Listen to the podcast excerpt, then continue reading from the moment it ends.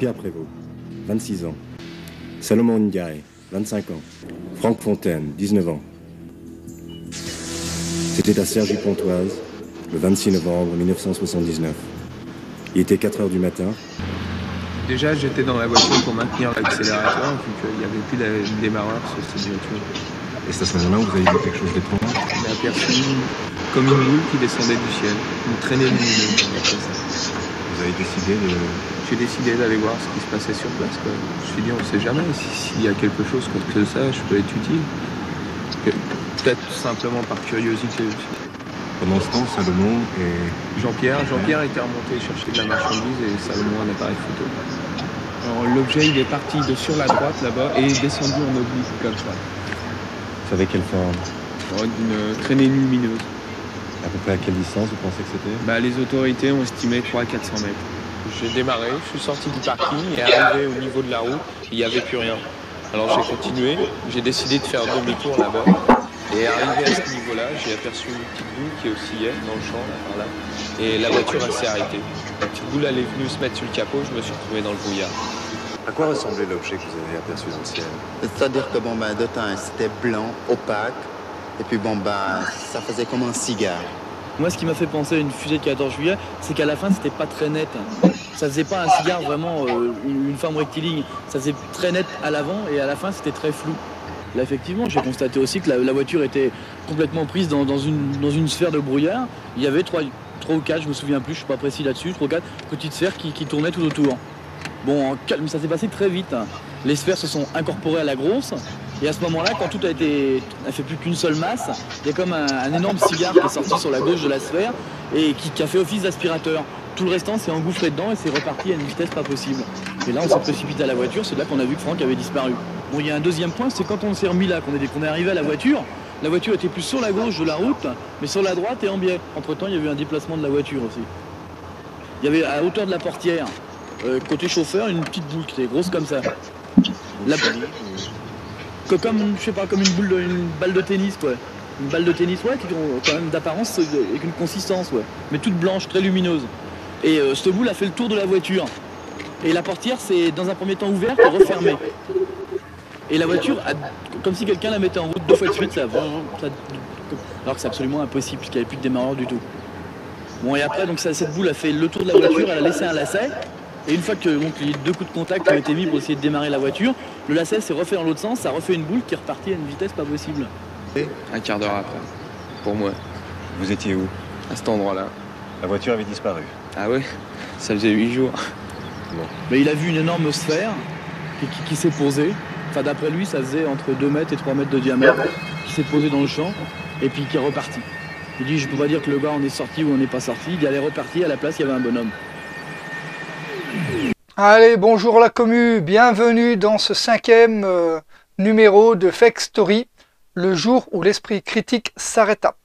Donc vous, venez de voir une petite vidéo euh, qui parlait d'un cas d'OVNI à Cergy-Pontoise. Donc on va essayer de condenser, puisque c'est le principe de Fake Story, ce que disait la presse à ce moment-là.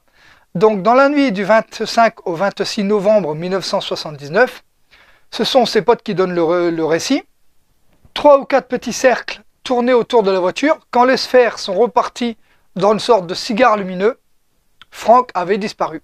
Franck, donc 19 ans, euh, n'est plus là. Assure Jean-Pierre Prévost. Ce 26 novembre à 5h du matin, c'est Salomon qui téléphone au commissariat de Pontoise en disant Mon copain a été enlevé par un ovni. Si l'explication laisse plus que perplexe les forces de l'ordre, une enquête est déclenchée car Franck reste introuvable. De nombreuses hypothèses sont vite évoquées, dont le canular, mais l'assurance des deux témoins oculaires euh, pendant les auditions étonne et donc, étant donné qu'il y a une disparition, une enquête sera mise en place. Au début, on pense aussi euh, éventuellement à un crime, mais la mise en scène apparaît peu efficace pour euh, couvrir un, crime. hein. Pendant huit jours, deux hectares de champs sont passés au pagne fin.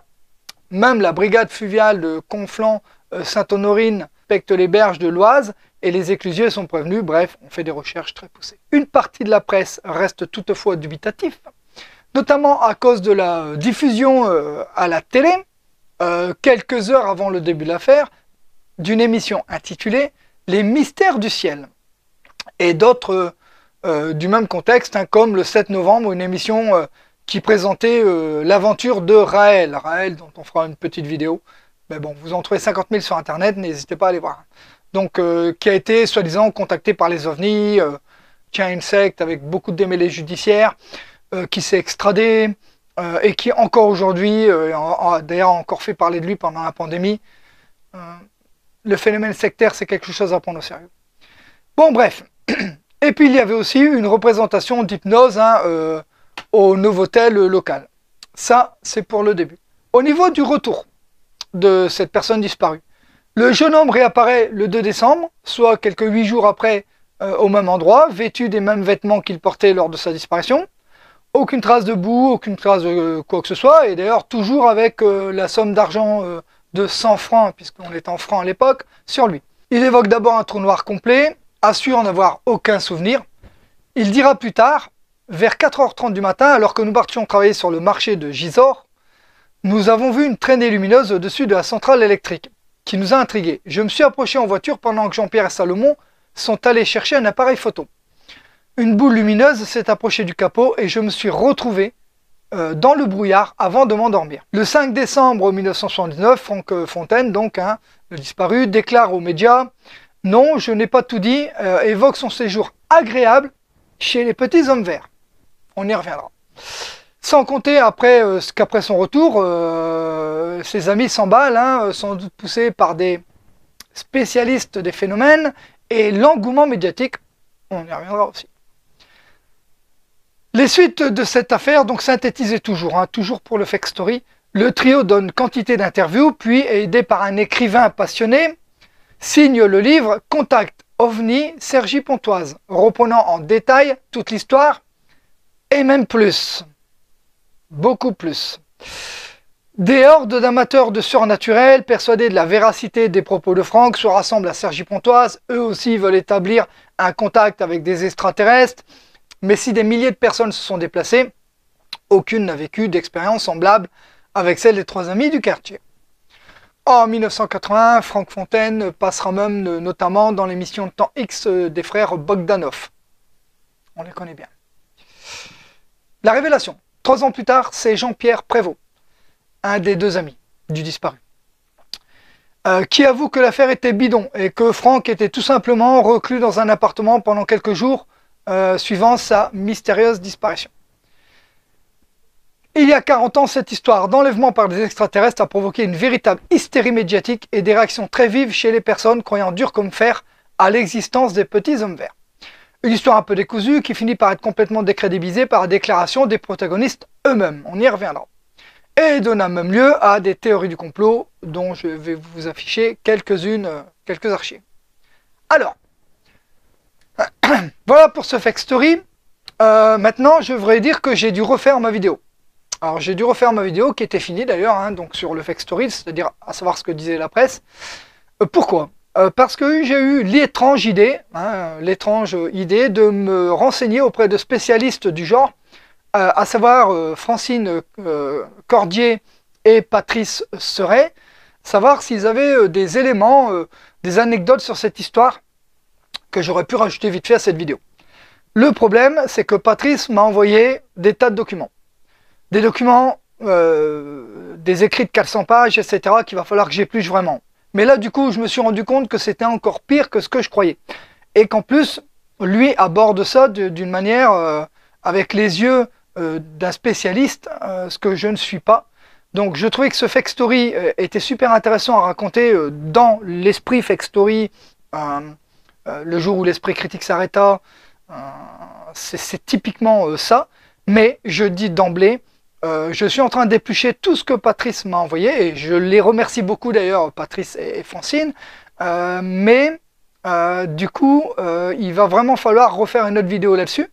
Alors je vais essayer de les motiver pour essayer de faire ça avec moi en vidéo, puisque j'ai peur de ne pas avoir les compétences et le savoir nécessaire pour bien, pour bien synthétiser tout ce qu'il y a dans ces documents.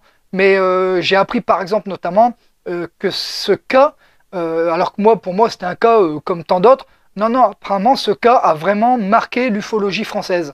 Et du coup, je me sens pas de le faire tout seul. Voilà, donc je vais essayer de voir comment je peux faire une autre vidéo derrière euh, qui viendra complémenter celle-ci, mais j'en reste là pour le fake story, à savoir, rappelez-vous, prendre un, fake célèbre euh, et en synthétiser ce qu'en disait la presse à l'époque euh, et, nous permet d'avoir un recul aujourd'hui là-dessus.